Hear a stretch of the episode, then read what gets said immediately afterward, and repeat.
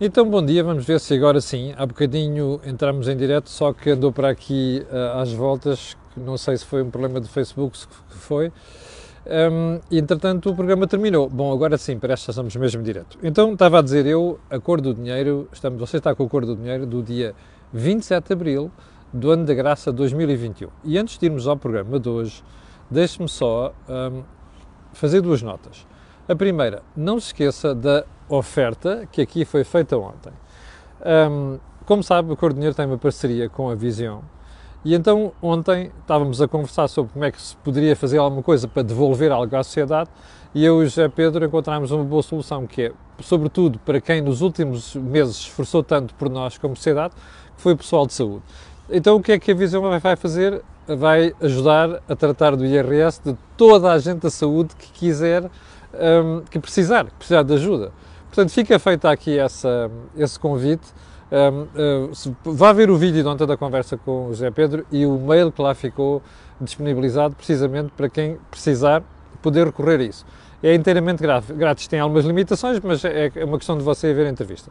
Segundo ponto, hoje é dia Think Tank, vamos ter o Jorge Marrão e o Joaquim Aguiar a comentar aquilo que é a atualidade política e económica da semana e quero lembrar também que este canal tem uma outra parceria, uh, com a Prozis e, portanto, quando você for ao site fazer compras, na saída, se escrever no cupão no checkout Camilo, tem automaticamente um desconto de 10%, fora aquelas são as promoções semanais que nós divulgamos aqui. Bem, agora sim, então, já podemos ir à, ao programa de hoje e estava mesmo há bocadinho a preparar aqui as coisas quando, para entrar em direto quando vi uma, uma nota, já não me lembro qual é que foi a, a, o meio de comunicação, que diz mais ou menos isto. João Caravinho ah, e foi o Expresso. João Carvinho acusa o governo de Sócrates de travar o combate à corrupção e quer que o PS abrace a causa. Hum, está a ver aquelas pessoas que acertam à segunda-feira no Totobola? Está a ver aquelas pessoas que dizem assim: Ah, eu sabia. Pois, sabia, mas se calhar isto devia ter sido dito na altura em que o João Cravinho se refere ao problema. Ou seja, um, isto devia ter sido uma campanha, uma batalha travada pelo João Carvinho quando José Sócrates era Primeiro-Ministro. Agora vale muito pouco. Bom, uh, mas no período de ordem do dia, eu ontem tinha-lhe perguntado, aliás, tinha-lhe dito que ia falar no um, CEO Desastre. E o porque é que eu falei aqui em CEO desastre? Obviamente isto não tem nada de pessoal contra esta pessoa ou aquela pessoa, mas faz-nos pensar sobre aquilo que é a forma como nós fazemos empresariado, gestão de empresas e, ao mesmo tempo, política. Quero ver porque é que eu falei nisto. Olha, isto foi a manchete do Eco, o jornal Eco. Eu sei que está ao contrário, mas eu vou-lhe dizer o que é. Isto é uma entrevista ao CEO da TAP, o Ramiro Sequeira, e então diz assim: é normal que o governo queira interagir com a administração, portanto, pressupõe-se da empresa. Ainda bem, diz o, o, o Ramiro Sequeira. Ainda mal, digo eu. Bom, não é nada normal que o governo queira interagir com a administração de uma empresa. Você dirá, ah, está bem, mas essa empresa é nossa, é do contribuinte, é do Estado e, portanto, o Estado tem que ter um papel, uma palavra a dizer. Bom, aqui a questão é saber o que é que quer dizer ter uma palavra a dizer. Se ter uma palavra a dizer e interagir com a empresa quer dizer, olha, o Estado, em consonância com a empresa, fixa objetivos para ela cumprir no médio e longo prazo, eu percebo. O problema é que não quer dizer isso. Isto quer dizer outra coisa mais grave, que é o Estado, por dar cá aquela palha, mete o bedelho na empresa. Pergunta: este senhor, Ramiro Sequeira, não sabe isso? Sabe de certeza. Eu não o conheço, portanto, nem sequer nunca ouvi nem mais gordo nem mais magro. Mas a questão é esta: este senhor sabe disto perfeitamente. Porquê é que eu digo isto? Porque já estava na empresa durante toda aquela fase que culminou com o desastre, não é? Que a pandemia veio apenas pôr a nu aquilo que era a insolvência da TAP. E mais, ele assistiu às negociações e às todas as peripécias nos últimos meses. Portanto, este senhor está perfeitamente ciente daquilo que é a intervenção do Estado na empresa. Portanto, quando vem dizer ainda bem, isto soa a frete, não é? Estilo, epá, eu agora não vou poder dizer mal do ministro Pedro Nuno Santos ou do Estado ou do rei que o parta que manda na TAP. Ora, isto é uma receita para o desastre. Ou seja, tudo aquilo que temos visto nos últimos tempos, do ponto de vista da intervenção do Estado na TAP, e tudo aquilo que temos, vi temos visto de uh, excesso de uh, voluntarismo por parte do Ministro Pedro Santos, são, está consubstanciado aqui. Você dirá, ah, ele também não tem outra solução. Se não tem outra solução, vai-se embora. Não faz estas figuras. Deixa-me só acertar aqui o microfone. E, portanto, olha, sabe o que é que eu, a conclusão a que chego depois de ouvir estas declarações do Sr. Eh, Dr. Ramiro Sequeira? Expect the worst. Ou seja, espero o pior. E como vai ver daqui a bocadinho, há uns alertas muito sérios feitos pela UTAU em relação àquilo que é a situação da TAP, o impacto dessa situação na TAP e o que é que isso pode custar para o resto do país, nomeadamente para os contribuintes. Já lá vamos. Bom, ponto seguinte.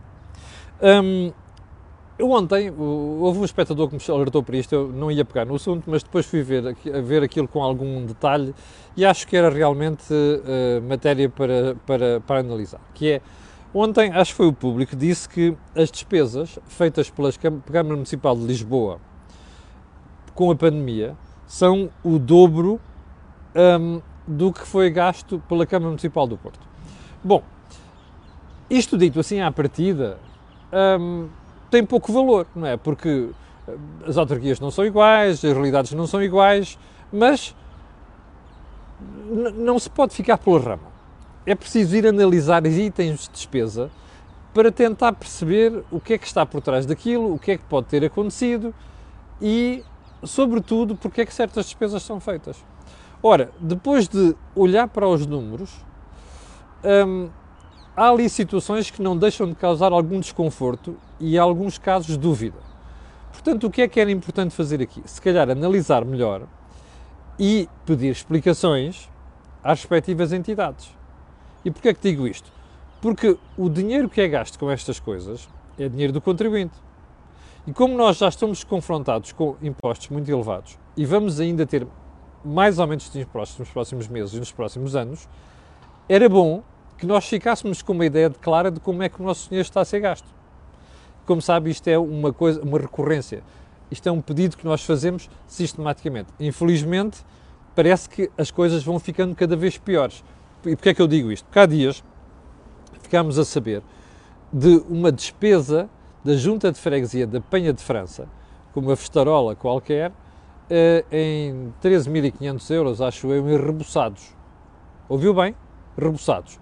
Portanto, era bom que estas coisas fossem esmiuçadas, porque o que eu acho espantoso é, hoje em dia há uma coisa chamada um portal base, onde se percebe aqui onde é que o Estado está a gastar dinheiro.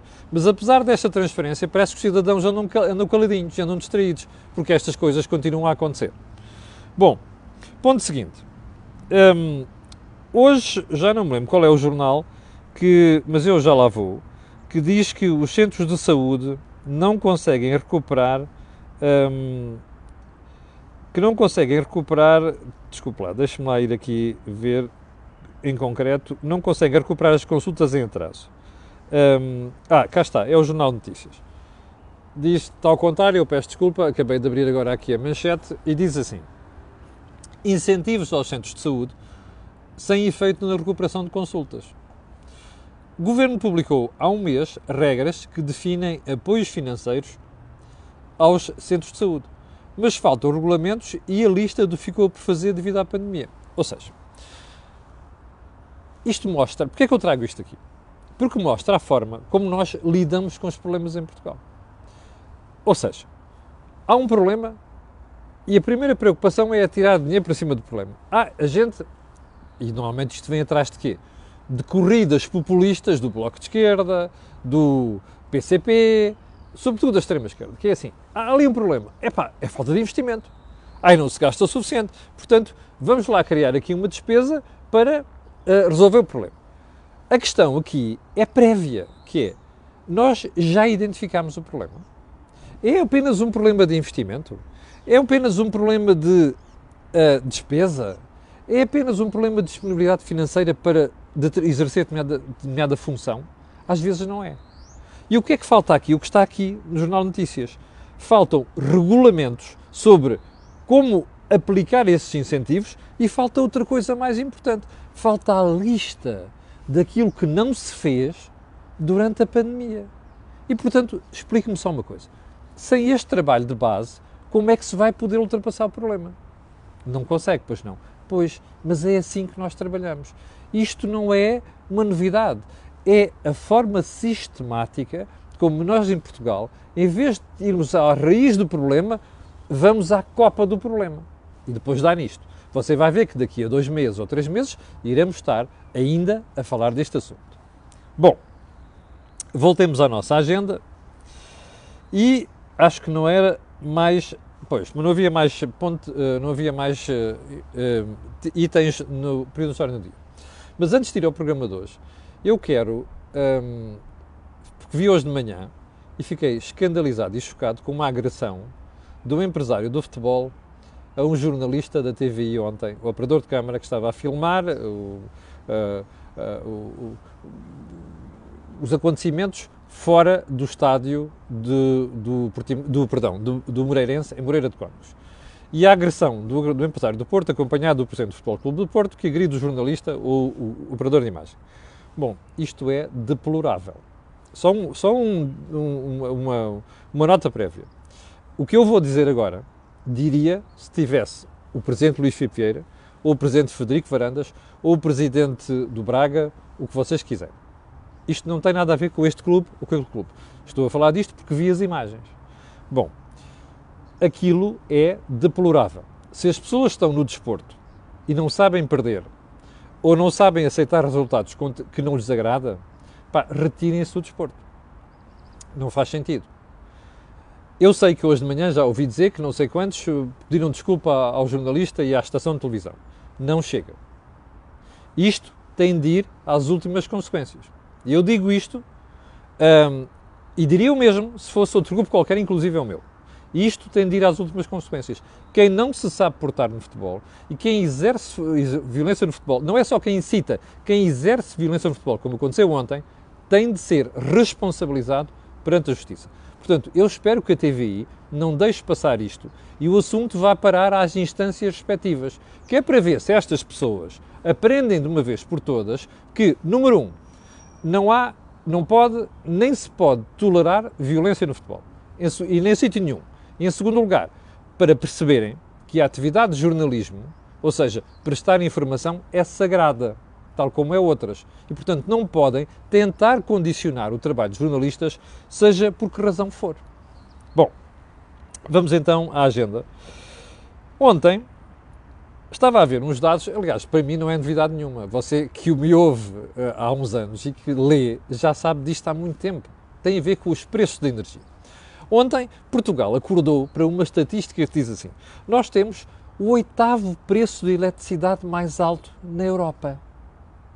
E eu fiquei a olhar para aquilo, olha, contem-me novidades. Mas depois pensei assim, agora vamos lá ver onde é que está a razão do a raiz do problema. Eu estou farto de saber. Qual é? Impostos. Bom, mas parece que ontem, finalmente, não só os mídias portugueses, como hum, a sociedade portuguesa parece que acordou para o problema. E porquê é que eu digo isto? Porque hoje, ao abrir os jornais, disse Eureka! Quer dizer que querem ver que a malta definitivamente aprendeu? Então, olha, Manchete do Diário Notícias. É boa a manchete. Diz o quê? Portugueses são de que mais pagam impostos de eletricidade, ainda mais está certo o título. Mais pagam impostos de eletricidade. Bom, e como se isto não bastasse, Correio da Manhã. Impostos carregam metade da conta da luz. Então, vamos lá. E depois, ainda mais dá dados, que é só a Dinamarca e a Alemanha têm carga tributária mais pesada. É verdade. Também é uma coisa que já estamos fartos de dizer aqui. Sobretudo Dinamarca, estou farto de dar o exemplo da Dinamarca num preço de energia. Bom, isto que aqui está é uma bufetada de luva branca em duas coisas. Primeiro, no populismo geral, nomeadamente da extrema-esquerda, e de alguma lobby próximo do nuclear que tem a mania, ai, não sei das quantas, nós temos o preço mais caro, isto e daquilo. Bom, nós temos o oitavo preço mais caro da energia Porque o Estado aplica na eletricidade 47% de impostos. Percebe? 47% do preço da luz são impostos. Bom, Porquê é que isto é feito? Porque o Estado vai buscar receita para uma série de coisas e não, não é apenas para subsidiar renováveis. O Estado vai buscar dinheiro aqui para pagar uma série de tretas do Estado Social. Percebe? Bom, e se você achar que não são tretas, então tem que aceitar que para você ter aqueles benefícios, aqueles apoios, você tem que ser tributado. O que não faz sentido aqui é nós passarmos a vida a insultarmos a EDP, a insultarmos a Iberdrola e a Endesa e outros prestadores de energia em Portugal, ou produtores de energia em Portugal. Porque a culpa não é dos operadores, a culpa é do Estado. Agora, vira a página. O que é que você ouve normalmente os partidos dizerem das EDPs desta vida? Ai, são os malandros, cobram os preços mais altos, isto é uma vergonha, são os sacanas e outros nomes mais feios. Certo? Certo. Isto, inclusive, é prática usual e corrente nos políticos. Bem, deixe-me dar-lhe um conselho. Da próxima vez que um destes patetas, que é para não chamar um nome mais feio, vier com esta retórica, você diga assim: mas a culpa é sua. Porque você é que espeta aqueles impostos como político sobre a energia e sobre a eletricidade. Percebeu? É que o, o protesto está mal canalizado o protesto tem de ser feito junto dos políticos. Percebe? Mas quer mais, não fica por aqui. Vamos ao gás. No gás é uma história parecida. Não são 47%. São um terço. 33% do preço do gás são impostos. E sabe porquê é que só são 33%? Porque se gasta menos gás, se gasta eletricidade. Porque se você gastasse mais gás, pode ter a certeza que esta fatura estava essencialmente acima do gás. Moral da história. O Estado tributa excessivamente automóveis, percebe? E gás, eletricidade, que é para ir de gastar aquele dinheiro financiar despesas do Estado Social. Isto está certo? Bom, se é a escolha da sociedade, nós temos que aceitar, porque isto é validado pelo voto, não é? Nós é que votamos nos governos que fazem estas marmeladas. Agora é assim, se nós votamos disto, não podemos protestar. Bom, e se queremos protestar, não é com as EDPs da vida, é com o Estado. Percebe? Quer fazer uma manif contra os preços de eletricidade? Faça, mas é à porta de São Bento. Ou então, à frente da Assembleia da República, que é ali que estas coisas se decidem. Percebeu? Bom, vamos lá para bingo. Já agora, já viu o déficit orçamental até março? Já reparou que duplicou face a fevereiro? Hum já olhou para os alertas que o TAU faz em relação a isto? Não só o TAU. O, o TAU, como sabe, é a Unidade Técnica de Apoio Orçamental, ajuda os deputados a, a, a destrinçarem e a analisarem a política orçamental. Uh, já viu os alertas que faz? Que isto tem uma dose elevada de risco, pode correr mal, que a incerteza do, da recuperação da economia pode ainda ter um reflexo maior sobre o déficit orçamental. Leu isto? Não leu? Vá ler. Pior disto tudo é que não é fantasia da UTAU. Se você for ver os documentos que o Conselho de Finanças Públicas tem publicado sobre o assunto nos últimos meses, fica exatamente com o mesmo retrato. Onde é que isto não colhe? No governo. É sempre aquele otimismo irritante, aquela pancada que está tudo bem, vai estar tudo bem. Não, não vai estar tudo bem. A prova mais evidente disto deu-lhe deu deu, deu eu aqui na sexta-feira, quando lembrei um pormenor. Uma semana antes, o Ministro das Finanças prometeu não aumentar impostos. Uma semana depois, o governo estava a anunciar o aumento do ISV sobre as carrinhas comerciais. Portanto, um imposto suportado pelas empresas. Está a ver isto? Primeiro sinal. Isto que você aqui vê, os alertas da UTAU e outros que vêm a seguir, que eu já vou falar, que têm a ver com a TAP, só representam uma coisa: a prazo, mais impostos. Nunca se esqueça disto. Por mais que o senhor João Mãos de Tesoura, também conhecido por João Leão, Ministro das Finanças, e por mais que o Primeiro-Ministro venha com aquelas tretas otimistas, percebe? Bom, agora vamos à TAP. A TAP, novo alerta, representam um risco para as contas públicas. Mas isto não é novidade nenhuma. Se você segue aqui a cor do dinheiro e vê aquilo que eu escrevo, está farto de saber isto. Bom, o ministro Pedro Nuno Santos, confrontado com isto, diz assim: Bom, eu estou ciente disso. Pois, se há aqui um risco quanto à procura, pois a questão não é essa. A questão é que, como alerta o tal, isto pode ter repercussões numa coisa muito simples: impostos. Porque repara uma coisa: aquilo que são as transferências que a própria instituição reconhece que vão ser feitas de forma progressiva nos próximos anos, significa apenas uma coisa: aquele dinheiro tem de vir de algum lado e não vem da bazuca de certeza. Isto vai sair do bolso, do bolso dos portugueses. Está certo ou errado? Olha, você é que vota e, portanto, como vota naquilo, está a legitimar essa solução. Agora, uma coisa é certa: quando estas coisas acontecerem, não se queixe. Ok? Bom, hum, vamos a outro assunto. Ontem dei-lhe conta aqui que o Sr. Primeiro-Ministro ia inaugurar uma, uma, obra que estava atrasada um ano e mesmo assim estava incompleta. E foi aquilo que aconteceu. O que o Primeiro-Ministro não esperava era um manif dos eh, trabalhadores da Infraestruturas de Portugal. E o que nós vimos ali foi absolutamente vergonhoso. Porquê? Porque o Dr. António Costa, confrontado com eles, diz assim: olha, falo com o Ministro das Infraestruturas. Ou seja, o Pedro Nuno Santos, que estava ali, levou com a responsabilidade. Bem, está admirado. Não esteja. Isto é o comportamento habitual no Primeiro-Ministro. Percebe? O Primeiro-Ministro, quando se vê confrontado com problemas, pira-se, foge e deixa a responsabilidade para outros. Bem, primeiro, segundo ponto. O Ministro Pedro Nuno Santos, com a sua irritação habitual, quase que se perdeu a paciência com os trabalhadores em infraestruturas. Bem, está surpreendido com isto? Não esteja. Estas pessoas acham que estão ungidas de um sentimento que sabem tudo e podem fazer tudo. E não gostam de, de, de serem contraditados, percebe? Este é que é o problema. Agora, a pergunta é esta: o que é que aconteceu para nós termos aquela manifonta? É que normalmente os sindicatos são muito bem controlados pelos partidos de esquerda, nomeadamente pelo PCP. O que é que aconteceu? Olha, em minha opinião, quer dizer apenas uma coisa: é um aviso ao governo. Ou seja, vêm negociações difíceis, vêm situações complicadas e os sindicatos e os partidos começam a mostrar ao governo que vão pôr as garras de fora. Isto é um aviso sério para o Primeiro-Ministro e nós vamos ver desenvolvimentos disto nas próximas semanas. Bom, eu só queria mesmo terminar com uh, uma frase da semana que foi dita no fim de semana pela doutora Maria Gé Morgado, um, ex-magistrada do Ministério Público, agora está reformada, uh, que é há gente disposta a comprar decisores públicos. Eu também acho que há. O problema é como eu não tenho um, provas disto, nem posso dizer, como não tenho provas disto, não consigo dizer isto com esta ligeireza. Para mim, isto dito desta forma é ligeireza. O que é que eu acho que é importante aqui? Eu gosto muito de Maria João Morgada, mas acho que é muito importante, quando se dizem estas coisas, substanciar os factos. E substanciar os factos é apontar dedo e apontar casos concretos. Porque senão isto cai um saco roto. É, ah, alguém está a mandar umas atuardas para o ar. Não pode ser. Bom, chegamos ao final do programa de hoje. Eu quero agradecer às 7.600 pessoas que estavam em direto há bocadinho. Um, e quero pedir a estas pessoas aquilo que peço sempre, que é colocarem um gosto e fazerem partilha nas redes sociais, também já sabe porquê. Aquilo que houve aqui, não houve mais sítio nenhum. Não esqueça, às 18 horas, eu, Jorge Marrão e Joaquim Aguiar, aqui estaremos para o Think Tank. Quanto a nós, encontramos amanhã às 8 da manhã. Muito obrigado.